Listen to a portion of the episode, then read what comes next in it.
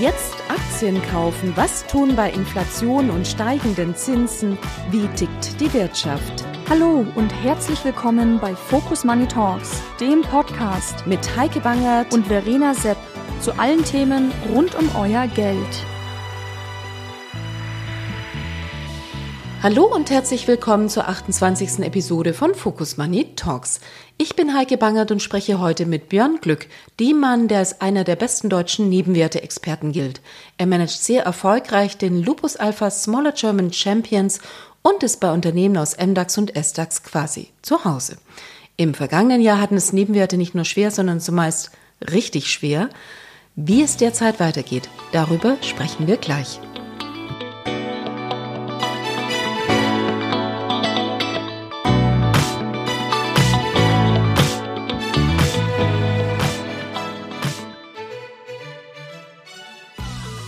Björn, vielen herzlichen Dank, dass du heute Zeit hast, mit uns hier bei Focus Money Talks über Finanzmärkte zu sprechen, über deinen Fonds zu sprechen. Es ist eine sehr, sehr spannende Zeit, gerade für Nebenwerte. Doch auch Perlen hatten es nicht immer leicht in den letzten Jahren und genau darüber wollen wir sprechen. Also von meiner Seite nochmal herzlich willkommen.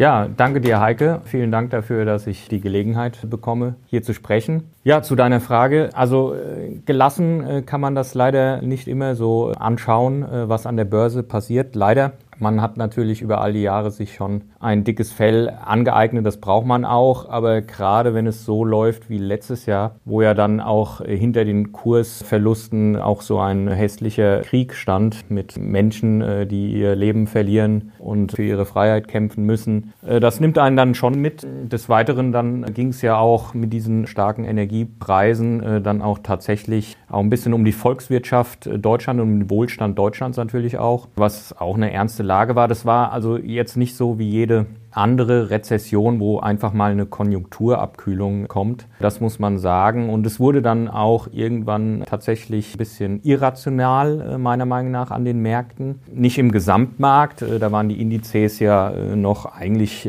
moderat im Minus, auch wenn die Nebenwerte schon bis mal bis minus 40 Prozent durchgeraut sind. Aber auf Einzeltitelebene wurden da schon zum Teil irrationale Kursbewegungen ausgemacht. Meiner Meinung nach, ähm, wie gesagt, da kann man dann nicht mehr gelassen zuschauen, weil man da auch wirklich sich fragen muss, ist das noch gerechtfertigt? Aber es ist auch immer schwierig. Ähm, da muss man aufpassen, dass man nicht zu früh reingeht. Wie gesagt, äh, internationale Investoren haben sich da ein bisschen deutsche Werte rausgepickt und die Volkswirtschaft äh, in Frage, in, insgesamt in Frage gestellt. Manche Hedgefonds, sage ich mal, internationale Investoren äh, hatten den deutschen Mittelstand auf dem Kieker, wollten dagegen wetten und da hat man schon irrationale Dinge gesehen. Wie gesagt, äh, das konnte man nicht ganz gelassen sehen. Ich meine deine Antwort schon zu kennen, aber liegt dann der Gedanke mal nahe zu denken, nee, ich mache jetzt wieder was ganz anderes, ich überdenke meine Strategie nochmal?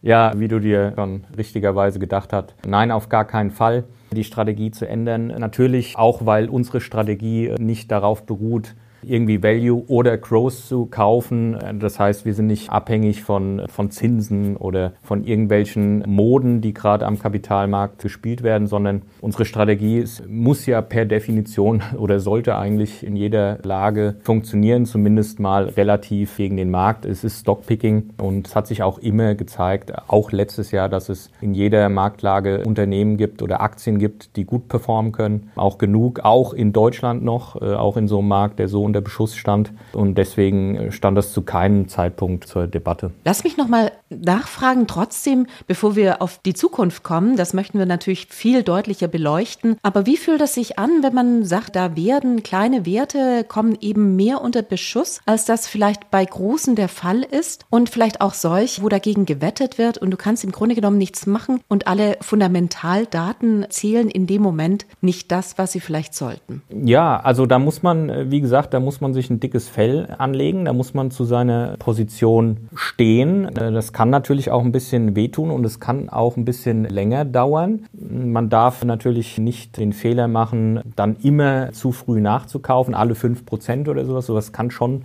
tief gehen und auch lange andauern. Der Markt kann also länger, sage ich mal, eine falsche Meinung vertreten, als wir Geld haben. Deswegen darf man auch nicht immer alles Geld auf ein Pferd setzen. Aber man soll, wenn man überzeugt ist, man muss sich immer selbst überprüfen, das ist das Wichtigste. Aber dann muss man auch auch mal so Positionen durchhalten und auch zum, wenn es dann dreht, muss man auch mal den Mut haben äh, oder wenn man denkt, jetzt sollte es mal drehen, jetzt wird es irrational, dann auch mal die Wette äh, sogar noch steigern. Ja? Man muss nicht immer verdoppeln, aber dann auch noch mal ein bisschen was drauflegen. Und ja, das äh, hat auch letztes Jahr glücklicherweise in einigen Fällen geklappt, auch wenn es zwischendurch wehgetan hat. Ja. Große Konzerne konnten Teile ihrer Produktion auslagern, beispielsweise in die USA, was Energiekosten günstiger war im Vergleich zu hier, Beispiel BASF. Kleinere Unternehmen konnten das oder können das manchmal nicht. Ist das dann gleich ein Nachteil der Kleinen gegenüber den Großen? Zum Beispiel BASF mit der Ammoniakproduktion oder auch eine ArcelorMittal. Die haben, wenn ich das richtig gesehen habe, aber auch nicht äh, verlagert, sondern ihre beispielsweise BASF die Ammoniakproduktion in Deutschland einfach eingestellt. ThyssenKrupp bzw. ArcelorMittal, Entschuldigung, äh, hat in Bremen war es, glaube ich, ihre Hochöfen geschlossen. Das heißt aber nicht, dass sie dann woanders mehr produziert haben, das dahin verlagert haben, sondern einfach in Deutschland zugemacht haben, was die Situation aber nicht besser macht. Zum Beispiel, wenn wir jetzt zum Vergleich im Nebenwertesegment bleiben, Salzgitter Salzgitter, die auch Stahl produzieren. Die haben natürlich nur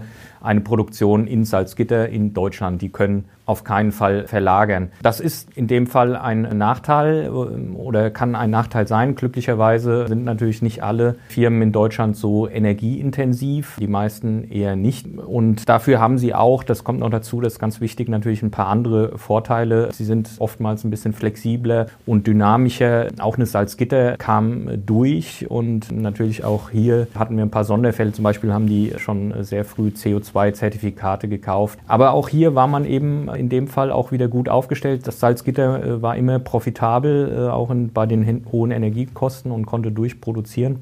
Und von daher äh, muss man sagen, Nebenwerte haben in dem Sinne natürlich auch ein höheres Risiko, weil sie eben weniger Produktionsstätten haben und in solchen Fällen weniger auslagern können. Und dafür haben sie andere Vorteile, die aber meistens oder über die lange Frist sogar eher mehr als ausgleichen. Ne? Die Performance von Nebenwerten ist ja durchaus besser im Zeitablauf. Genau, vielleicht noch zweimal den Blick zurück, dann gucken wir nach vorne. Du sagtest das schon, Sie sind sehr viel besser durch die Energiekrise gekommen. Die ist ja noch nicht zu Ende. Wir haben auch vielleicht nächsten Winter sicherlich nochmal das Problem und müssen da durchkommen. Aber auf der anderen Seite ist ja ein Punkt, worauf man immer guckt, die Finanzierungsbedingungen. Die Finanzierungsbedingungen haben sich verschlechtert. Man denkt ja dann ganz automatisch erstmal, oh, das ist ein Nachteil für kleinere Unternehmen. Die sind sicherlich nicht ganz so solide aufgestellt. Du wirst mir jetzt wahrscheinlich gleich widersprechen, stimmt nicht oder stimmt doch. Ich denke, generelle Aussagen verbieten sich hier. Die sind aber durchaus genauso solide im Schnitt äh, aufgestellt wie die Large Caps. Finanzierungsseite, oftmals haben wir sogar familiengeführte Unternehmen, die da sehr, oftmals sehr konservativ sogar aufgestellt sind, äh, dahingehend sogar einen äh, kleinen Vorteil haben.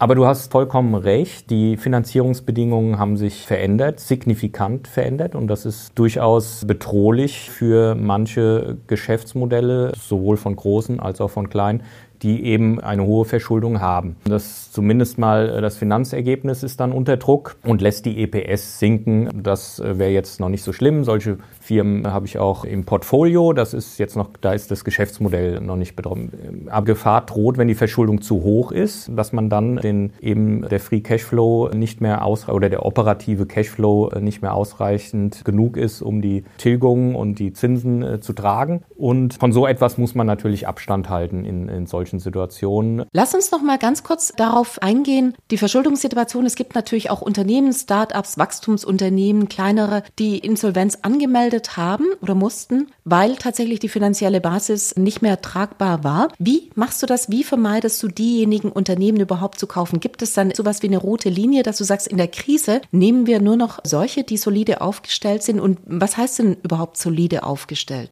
Wenn man anfängt zu sagen, in der Krise fangen wir damit an, die auszusortieren, die zu hohe Verschuldung haben, dann ist man definitiv sicherlich schon zu spät dran, weil der Markt ist da ziemlich schnell. Also man muss auch in guten Zeiten vorsorgen und eher auf die soliden, solide finanzierten Unternehmen äh, setzen. Das heißt aber auch, dass eine Verschuldung durchaus mal bis zu dreimal Net Debt zu EBITDA betragen kann, solange die Cashflows eben auch, äh, wenn eine Konjunkturabkühlung kommt oder eine, gar eine Rezession kommt, dass die kommen. Dann ist das auch tragfähig, kein Problem. Jetzt zu Startups, da muss man schon sagen, da gibt es gute und da gibt es schlechte und sicherlich hat die gute Finanzierungs-, die niedrigen Zinsen, die gute Finanzierungssituation in den letzten Jahren dafür gesorgt, dass da nicht mehr groß unterschieden wurde. Da gibt es schon ein paar Sachen, würde ich sagen, die an die Börse geströmt sind in den letzten Jahren, die eben auch davon gelebt haben, dass die Finanzierungskonditionen so gut waren und äh, wo das Geschäftsmodell nicht nachhaltig ist. Aber von so etwas muss man von vornherein die Finger weglassen, ganz klar. Okay, also so eine Bereinigung, die findet eben auch statt in der Krise und muss das auch? Ist es so? Das würde ich sagen. In dem Fall, äh, gerade in den letztgenannteren, denke ich, ist das gesund. Nicht jedes Geschäftsmodell verdient es, an der Börse zu sein, das muss man sagen. Und das hat sich in den letzten Jahren dann ganz zum Schluss insbesondere sicherlich wurde da ein bisschen übertrieben und da kamen auch Geschäftsmodelle an die Börse, die nur von der guten Finanzierungssituation profitiert haben. Inzwischen haben sich die Bedingungen auch ein Stück weit geändert. Die Lieferkettenproblematik ist nicht mehr so angestrengt, wie eben das auch war. Die ähm, Visibilität, vielleicht auch was die Zinsenerhöhungen anbetrifft, ist besser als noch im letzten Jahr. Die Unternehmen können vielleicht besser auch mit der Situation umgehen. Und es ist China mit der Aufgabe der Null-Covid-Politik, das vielleicht auch wieder Antrieb geben könnte, gerade für deutsche Unternehmen. Ist das so? Betrifft das auch den Mittelstand? Ja, unbedingt. Also die Aussichten sind schon deutlich besser als noch vor einem halben Jahr. Das ist auch das China-Reopening oder das vermeintliche China-Reopening. Ich denke, da können wir uns schon auch in Deutschland drauf freuen, äh, wenn die Chinesen wieder aufs Gaspedal äh, treten. Da haben wir, profitieren wir immer noch davon. Aber das alleine würde natürlich nicht ausreichen, äh, ist auch nicht das Argument. Aber die Lieferketten haben sich schon verbessert und das Wichtigste, denke ich, gerade für Deutschland ist, dass die Energiepreise wieder gesunken sind auf Vorkriegsniveau wir haben immer noch, das darf man nicht vergessen äh, oder sollte man auch immer darauf hinweisen, wir haben immer noch strukturell hohe Energiekosten, wahrscheinlich sogar etwas zu hohe, um bestimmte Branchen langfristig hier in Europa ja, zu behalten. Das, aber es ist trotzdem, die Situation ist einfach deutlich besser als vor einem halben Jahr. Und der Konsument, die Konsumentenstimmung äh, geht ja auch dementsprechend in die Höhe oder beziehungsweise verbessert sich auch. Und die Lieferkettenproblematik ist auch viel besser geworden. Das ist ein ganz wichtiger Grund auch. Und alles in allem muss man sagen, ist, ja, ist es ja sogar so gekommen, dass wir in Europa eine technische Rezession vermieden haben. Ob wir jetzt minus 0,1 in Europa oder plus 0,1 ist weniger wichtig, aber es ist natürlich auch nochmal fürs Sentiment gut. Ist ja auch immer Psychologie, die Börse. Also die, die Situation hat sich deutlich aufgehellt. Was bleibt sind die geopolitischen Risiken? Die, die Welt ist ja auf dem Weg zu einer neuen Ordnung und da ist die Angst groß, dass Deutschland ein großer Verlierer sein könnte vielleicht zerrieben auch zwischen den USA und China Europa schwächer abschneiden dürfte. Das ist letztlich doch kein gutes Argument für den deutschen Mittelstand oder für die deutsche Exportindustrie. Äh, ja, das stimmt, äh, dieses Argument. Wenn das so eintrifft und potenziell ist da, ist da eine Gefahr. Deutschland äh, ist politisch, waren wir so, dass wir ja keine Geopolitik betrieben haben. Eigentlich kaum sowieso in den letzten 20 Jahren, meine ich mal, solange ich das beobachte, zumindest über den eigenen Tellerrand äh, geschaut haben. Das fällt uns jetzt so ein bisschen auf die Füße, aber das heißt ja nicht, dass wir es für die Zukunft weiter so beibehalten können. Europa hat Potenzial, auch Deutschland insbesondere würde ich sagen, wir haben tolle Unternehmen, gerade im Mittelstand. Solange die anderen Länder auch auf Marktwirtschaft setzen und wir da unsere Geschäfte betreiben können, solange wird es unseren Unternehmen auch gut gehen. Wir haben doch immer wieder oder Gott sei Dank glücklicherweise viele Unternehmen mit tollen Produkten, die werden auch weltweit nachgefragt. Da sehe ich nicht schwarz, dieser Abgesang auf, auf Deutschland den wir letztes Jahr hatten, der war glücklicherweise zu verfrüht. Nichtsdestotrotz, aus von dir genannten Gründen, muss man da aufpassen ein bisschen. Aber ich denke, weder die USA noch China können es sich leisten, sich da proaktiv von Europa abzukoppeln. Wir sind nicht nur ein großer Konsument und sowohl für amerikanische Produkte äh, und vor allen Dingen die Chinesen wollen ja in Zukunft äh, auch äh, zum Beispiel hier Autos verkaufen. Und deswegen hat Europa auch gute Argumente. Und wenn wir das geopolitisch gut spielen, dann können wir auch hier ein dritter starker Kontinent auf der Welt werden. Und ich sehe da also da schon politisch die Richtung, äh, in, immerhin haben wir es erkannt, sage ich mal so. Und ich hoffe, dass, dass da auch was getan wird in Zukunft. Weil das Potenzial hier ist in Europa ist einfach groß, ist einfach gut. Würdest du sagen, dass der Mittelstand da vorbereitet ist? Also es sind ja vielerlei Herausforderungen auch in Sachen Klimawandel. Es muss eine Transformation hin zu CO2-neutraler Produktion geschaffen werden und natürlich in Sachen Digitalisierung. Also Ist der Mittelstand tatsächlich auf einem guten Weg hier? Ich denke auf jeden Fall. Gerade diese Unternehmen sind, machen ihre Hausaufgaben üblicherweise, denken äh, relativ äh, langfristig und wollen überall Geschäfte machen auf der Welt. Die Mittelständler ist ja nicht so, dass die irgendwie nur regional verkaufen, sondern wenn wir jetzt von Unternehmen im MDAX sprechen, aber auch eigentlich im SDAX, dann haben die auch meistens schon äh, Produktionen äh, weltweit und die denken ganz stark an Digitalisierung. Natürlich KI, künstliche Intelligenz, da sind wir jetzt nicht ganz vorne dabei in Deutschland. Die Digitalisierung müssen wir eher auch ein bisschen aufholen, das ist schon so. Aber äh, da sind die Unternehmen dran, also sie investieren da viel. Das sind auch ein, nicht nur Lippenbekenntnisse, sondern das, da steht der CEO oder der C-Level auch äh, dahinter. Das Problem ist erkannt, äh, die Produkte sind weiterhin gut und wenn wir das noch mit der Digitalisierung verbinden können, dann werden die Unternehmen auch weiter wettbewerbsstark sein. Ich bin da nicht negativ, ich bin da eher optimistisch sogar. Ähm, wie gesagt, wir stehen wirklich in engen Austausch und oftmaligen Austausch mit den Unternehmen hier und ich denke, da tut sich tut sich richtig was in die richtige Richtung. Würdest du sagen, gerade bei Familienunternehmen, du hattest es vorher angesprochen, die sind sehr solide aufgestellt, aber haben die auch immer den richtigen Drang irgendwie zur Digitalisierung und zu den Themen der Zukunft? Ja, ich würde fast sagen, gerade die. Wenn ich mir das so anschaue, da stehen dann die Unternehmensgründer, wenn entweder im Aufsichtsrat oder teilweise noch als CEOs wirklich voll dahinter, weil sie wollen das Unternehmen auch noch in 30 Jahren oder für die nächste Generation wettbewerbsfähig halten. Und wenn sie einen angestellten Manager haben, dann ist auch hier und da in einzelnen Fällen auch mal äh, zu beobachten, dass Digitalisierung als Schlagwort benutzt wird und dann wird in, der, in einer weiteren unteren Ebene äh, einfach ein neuer Management-Layer eingeführt, der mit für Digitalisierung zuständig ist. Und äh, da wird dann Budget geschaffen, aber irgendwie ohne, manchmal hat man das Gefühl, ohne wirklichen Plan dahinter. Und das ist der Vorteil dann bei familiengeführten Unternehmen. Und wie gesagt, der langfristige Zeithorizont, da wird Digitalisierung auch dann ganz, ganz ernst genommen. Und ist nicht nur ein Lippenbekenntnis oder als Schlagwort Schlagwort für die Investoren. Lass uns kurzfristig auf den Markt gucken. Wir haben die Erholungsrallye gesehen seit September letzten Jahres. Das hat natürlich der MDAX und der SDAX, also die kleineren Unternehmen innerhalb des Börsensegments, auch deutlich nach vorne gebracht. Aber jetzt ist so ein bisschen in Stocken geraten. Also man fragt sich, sind wir ein bisschen weit gelaufen? Ist die Berichtssaison, deckt die das noch? Wird das jetzt ein bisschen holpriger werden? Und ab wann können wir eigentlich wieder damit rechnen, dass mittelständische Unternehmen an der Börse nach vorne durchziehen? Ja, sehr gute Frage. Ich glaube, dass wir jetzt das aufgeholt haben, was letztes Jahr zu stark nach unten untertrieben wurde. Wie gesagt, die Stimmung letztes Jahr vor einem halben Jahr oder im Sommer 2022 war wirklich ein bisschen depressiv. Deutschland war abgeschrieben und wie gesagt, man dachte einfach, China kommt nicht mehr, Energiekrise, ganz schlecht für Deutschland. Deutschland und also gerade Deutschland war so ein bisschen abgeschrieben. Und ich denke, das, was wir jetzt gesehen haben, ist einfach, dass wir das, diese Untertreibung wieder ausgeglichen haben. Von jetzt an würde ich sagen, haben wir einen fairen Level. Jetzt wird es ein bisschen holpriger.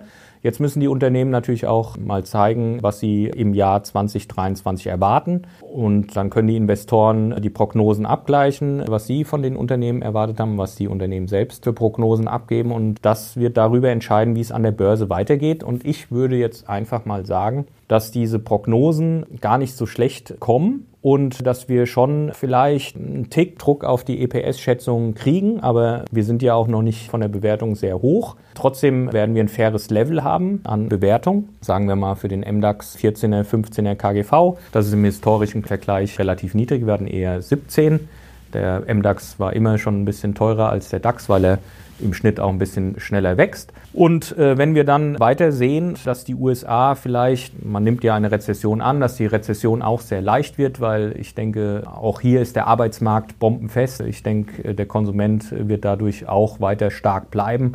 Die Rezession, glaube ich, wird da relativ gering verbleiben. Und wenn wir dann noch wieder durch China ein bisschen Upside bekommen, durch äh, wirklich ein Reopening, wenn die da wirklich aufs Gaspedal drehen, dann glaube ich, haben wir auch wieder Upside im Laufe des Jahres. Also die Bewertungen, denke ich, geben das auf jeden Fall her. Ich sehe hier kein großes Downside, vorausgesetzt der Krieg äh, eskaliert nicht in die eine oder andere Richtung oder China fällt in Taiwan aus. Äh, das sind natürlich extreme Risiken. Abgesehen davon würde ich die Aktienmärkte gerade in Deutschland, gerade die Nebenwerte weiter als attraktiv erachten. In der Vergangenheit hatten ja die kleineren Unternehmen meist im Aufschwung die Nase vorn. Würdest du sagen, das könnte diesmal auch der Fall sein? Auf jeden Fall. Und ich würde es ein bisschen anders formulieren. Also äh, da die ja in den Abschwüngen äh, ungefähr äh, das Gleiche verlieren, manchmal sogar ein bisschen mehr die Nebenwerte wegen äh, Liquiditätsrisiken, aber doch über all die Jahre, wie man am MDAX und SDAX sieht, eine bessere Performance hinlegen als die Large Caps, ist die Frage nicht nur, dass sie im Aufschwung besser sind, das geht auch meistens schneller, aber insgesamt ist die Performance einfach besser von den Nebenwerten. Und das äh, liegt einfach äh, daran, dass sie im Schnitt schneller wachsen und im Schnitt auch, äh, also das wurde mal untersucht, eine bessere Corporate Governance haben und natürlich, weil sie auch des Öfteren übernommen werden, M&A, die sogenannte M&A-Prämie. Und es hat natürlich auch, eins muss ich noch sagen, äh, es hat auch technische Faktoren. Wenn Sie in den S-DAX aufsteigen und dann da durchlaufen und dann sogar noch in den M-DAX aufsteigen als kleines Unternehmen, dann ziehen Sie diesen Index hoch. Aber der, der DAX ist auch wenn er jetzt auf 40 Titel erweitert wurde, ist trotzdem so ein bisschen ein Closed Shop weiterhin und kann solche jungen, dynamischen Unternehmen werden da weit weniger oft aufgenommen als im MDAX und SDAX. Das heißt, letztlich wäre der Aufstieg vom DAX, das macht jetzt Linde. Die gehen raus und sagen, wir wollen global werden. Das ist uns alles ein bisschen zu eng dort. Ist es so? Naja, ich finde das ein bisschen schade. Alles, muss ich ganz ehrlich sagen, für den deutschen Aktienmarkt. Aber es war irgendwie absehbar. Es ist jetzt doch, finde ich, doch keine Fusion untergleichen, sondern Deutschland spielt da wohl äh, nicht mehr so die große Rolle. Finde ich ein bisschen schade. Kommt mir jetzt doch vor, als ob wir als ob das jetzt so ein bisschen ein amerikanisches Unternehmen ist. Es ist äh, schade. Für deinen Fonds spielt sowieso keine Rolle. Ich meine, die Champions, die in deinem Fonds sind, das sind eben diejenigen, die im MDAX oder im SDAX auch sind. Hast du denn das Gefühl nach all dem, was wir besprochen haben, dass sie Champions bleiben und sich dann weiterentwickeln, all diesen Anforderungen gerecht werden? Ja, Allgemein schon, nicht alle. Man muss Fall für Fall äh, unterscheiden. Aber ich glaube in der Breite, das sind unsere Mittelständler, die haben uns groß gemacht hier in Deutschland und die fangen jetzt nicht von heute auf morgen an zu schwächeln. Wir haben in Deutschland sicherlich ein demografisches Problem, beziehungsweise die Workforce wird schrumpfen in den nächsten Jahren. Das ist ein Problem. Aber das sind ja alles Probleme, die die Politik angehen könnte. Wir könnten ja eine äh, qualifizierte Einwanderung organisieren und dann ist dieses Problem auch gelöst. Ich sehe auch ein bisschen Bedrohungspotenzial durch zu viel Regulierung. Zum Beispiel dieses Lieferkettengesetz. Das ist natürlich auch wieder, das, da werden dann auch wieder zwei, drei Mann, wenn nicht sogar zehn Mann pro Unternehmen nur mit sowas beschäftigt, bei so, sowieso schon einem Engpass in, in der Arbeiterschaft. Es gibt so, aber das sind ja alles Probleme, äh, hausgemachte Probleme, äh, die man eigentlich lösen könnte. Auch selbst das Energieproblem wäre ja in Europa lösbar äh, oder in Deutschland, wir brauchen ja nur Atomkraftwerke anzulassen oder Fracking anzuschmeißen, dann haben wir ja auch keine höheren Energiekosten mehr. Und die Unternehmen selbst äh, sehe ich aber wirklich positiv, die machen ihre Hausaufgaben. Man muss aber auch ganz klar sagen, die sehen diese Probleme in Deutschland schon und dass die bis jetzt noch nicht angegangen werden und sie stimmen mit den Füßen ab und investieren, äh, wenn sie investieren, eher im Ausland und im außereuropäischen Ausland äh, wohlgemerkt. Das muss man einfach so festhalten und das sollte man in Deutschland auch mal dieses Problem angehen. Also hier könnte was wir hier an GDP pro Kopf erwirtschaften jedes Jahr. Also hier könnte Milch und Honig fließen eigentlich, aber am Ende des Tages sind wir Deutschen nur durchschnittlich wohlhabend im europäischen Kontext, eher unterdurchschnittlich sogar. Und obwohl wir das höchste Bruttosozialprodukt pro Kopf erwirtschaften pro Jahr, also es gibt da schon Effizienzverluste, das ist ein bisschen schade. Aber wie gesagt, es liegt nur an uns. Wir können das lösen. Aber wie gesagt, unsere Unternehmen sind stark und wettbewerbsfähig. Da mache ich mir wenig Sorgen. Björn, könnten wir zum Schluss nochmal auf deine Top Ten kommen, um zu sagen, was macht denn Bechtle zum Beispiel? Warum sind die ein Champion? Oder Fuchs Petrolub oder CompuGroup? Warum sind die denn Champions? Was ist denn bei denen das, was sie als solches auszeichnet und warum sie bei dem Fonds sind? Also es ist interessant, die Top Ten ist, glaube ich, ein sehr diversifiziertes Bild. Zum Beispiel haben wir da wirklich auch so ein paar Hidden Champions dabei, wie Kronis oder Gea, die eben in Marktnischen, die man kaum kennt, Getränkeabfüllanlagen zum Beispiel bei Kronis Weltmarktführer sind. Das ist sicherlich so das typische Bild eines Mittelständlers in Deutschland. Äh, dann äh, die angesprochene Bechtle, die profitiert eben von dieser Bereitschaft des Mittelstandes und von den deutschen Unternehmen zu digitalisieren. Die helfen dabei. Das ist natürlich ein starker Wachstumstreiber. Und wenn du dir es anschaust, wie die in den letzten Jahren gewachsen sind, dann stimmt hier meiner Meinung nach das KGV auch nicht ganz. Dann haben wir eine Joostwerke, auch so ein typischer Hidden Champion mit 70 Prozent Marktanteil in der Truck-Zulieferei hier in Europa. Und dann, ja, wen hatten wir noch? Compu Group ist auch so ein europäischer Marktführer für Arztpraxen, Software, tolles äh, Business, das sogenannt Recurring ist, also immer wieder kommt, Jahr für Jahr, leicht steigend und auch mittlerweile ist die Aktie sehr günstig zu haben, solange äh, so günstig wie schon lange nicht mehr. Genau, und da ist die Hugo Boss noch eine Puma Sixt. Ja, richtig. Puma und Hugo Boss sind Konsumaktien, die wurden letztes Jahr äh, stark abgestraft, zumindest im Fall von äh, Puma. Da bin ich ein bisschen konträr gegangen mit der Meinung. Puma wächst ja immer noch sehr stark und gewinnt Marktanteile gegen Adidas. Auch wenn jetzt der CEO von Puma, der sehr erfolgreiche CEO Björn Gulden, zu Adidas wechselt, wird sich kurzfristig an dem Bild äh, wahrscheinlich nichts ändern. Konsumaktien waren wegen dieser Energiekrise natürlich im Fokus der Investoren letztes Jahr, also negative Art. Eine Puma insbesondere, aber eine Hugo Boss konnte sich da ein bisschen sogar gegen den Trend stemmen letztes Jahr. Die hat eine gute Performance trotz allem. Die haben auch eine gewisse Sonderstory mit dem neuen CEO, der auch äh, bis jetzt einen sehr erfolgreichen Job macht. Der Brand Heat äh, ist wieder da. Also die äh, Marke ist wieder gefragt oder wird angestrebt von den Konsumenten. Und ja, dieser Trend sollte auch weitergehen. Und Sixt ist so ein typischer Mittelständler, der Inhaber geführt ist und wie gesagt auch sehr viel in die Digitalisierung investiert. Und das sind auch typischerweise Investitionen, die das sind keine Lippenbekenntnisse, sondern da steht auch immer ein starker äh, Zweck dahinter. Und die Rendite aufs eingesetzte Kapital wird auch immer überprüft. Und diese Firma hat auch äh, noch einen Wachstumsappeal mit dieser mit dieser Expansion in den USA. Und gerade hat sie äh, eine Guidance äh, abgegeben, die auch wirklich sehr ansprechend aussieht. Wir hatten es ja vorhin angesprochen. Die Prognosen werden jetzt darüber entscheiden, wie es bei den einzelnen Aktien und auch im Gesamtmarkt weitergeht. Und das war jetzt im Fall von Six dann auch äh, ein gutes Zeichen. Auffallend ist, es zieht sich durch alle Sektoren und Branchen hindurch. Es ist nicht eine, wo man sagt, es ist nur IT oder es ist nur Consumer, sondern aus ganz unterschiedlichen Ecken kommen die. Zwei Fragen zum Abschluss. Du wurdest in den Kreis der Partner von Lupus Alpha aufgenommen und der Fonds ist mehrfach ausgezeichnet und auch du als Portfolio-Manager bist mehrfach ausgezeichnet worden. Wie wird man das? Also wie interessiert man sich da für Nebenwerte? Gibt es sowas wie ein Gefühl für den Mittelstand oder ist es besonders spannend, mit Leuten zu sprechen? Wie hat es bei dir begonnen? Und wirst du vielleicht irgendwann mal sagen, nee, finde ich jetzt langweilig, jetzt mache ich mal was komplett anderes? Also kann ich mir kaum vorstellen. Zumindest Status quo jetzt. Mir macht der Job wirklich äh, super Spaß. Ich mache das jetzt seit fast 18 Jahren oder 17,5 Jahre. Und wirklich mein Job ist zum Hobby geworden. Gott sei Dank verdiene ich äh, damit noch Geld. Aber mir macht das wirklich Spaß und ist auch ein bisschen vielleicht Lokalpatriotismus hier. Ich sehe das auch immer mit Freude, wenn die Unternehmen gut abschneiden und es ist auch ein bisschen People's Business noch dabei natürlich. Man kennt die CEOs, CFOs dann über die Jahre, lernt man dann schon kennen. Das sind auch zum Teil sehr sympathische Leute und äh, da freut man sich dann auch, wenn so ein Plan aufgeht und sowas und alles in allem gehen die Kurse dann auch, auch wenn man mal Durststrecken überwinden muss und so weiter, dann auch dahin, wo es auch die operative Richtung des Unternehmens hinläuft und das alles äh, gibt dann ein super stimmiges Bild und es macht einfach Spaß über all die Jahre. Es hat überhaupt noch nicht nachgelassen. Ich kann mir nicht vorstellen, dass ich in ein paar Jahren sage, das macht mir jetzt keinen Spaß mehr. Also kann ich mir zum jetzigen Zeitpunkt glücklicherweise nicht vorstellen. Genau, und vielleicht kommt ja dieses Jahr auch ein gutes Ergebnis bei raus im Vergleich zu letzten Jahr. Ja, hoffentlich. Aber ich bin doch sehr optimistisch und ja, wie gesagt, der Abgesang auf Deutschland, den habe ich auch in den 18 Jahren, wo ich jetzt dabei bin, auch schon mindestens dreimal gehört und äh, manchmal ist da auch, wenn ich so manche Protagonisten höre, der Wunsch Vater des Gedanken, aber so leicht sind wir nicht unterzukriegen hier und unsere Unternehmen, da können wir auch mal stolz drauf sein und äh, die werden ihren Weg auch weitergehen, wenn wir ihnen nicht zu viele Stöcke in, in die Speichen werfen. Ne? Da sind wir ja ganz gut dabei hier in Deutschland.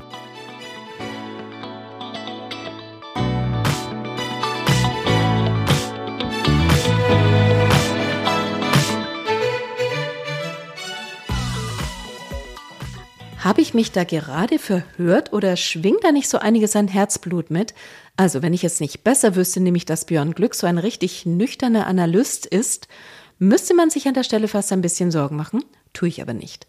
Damit sind wir am Ende der 28. Episode von Focus Money Talks angelangt. Euch vielen Dank fürs Zuhören und allen eine schöne Woche.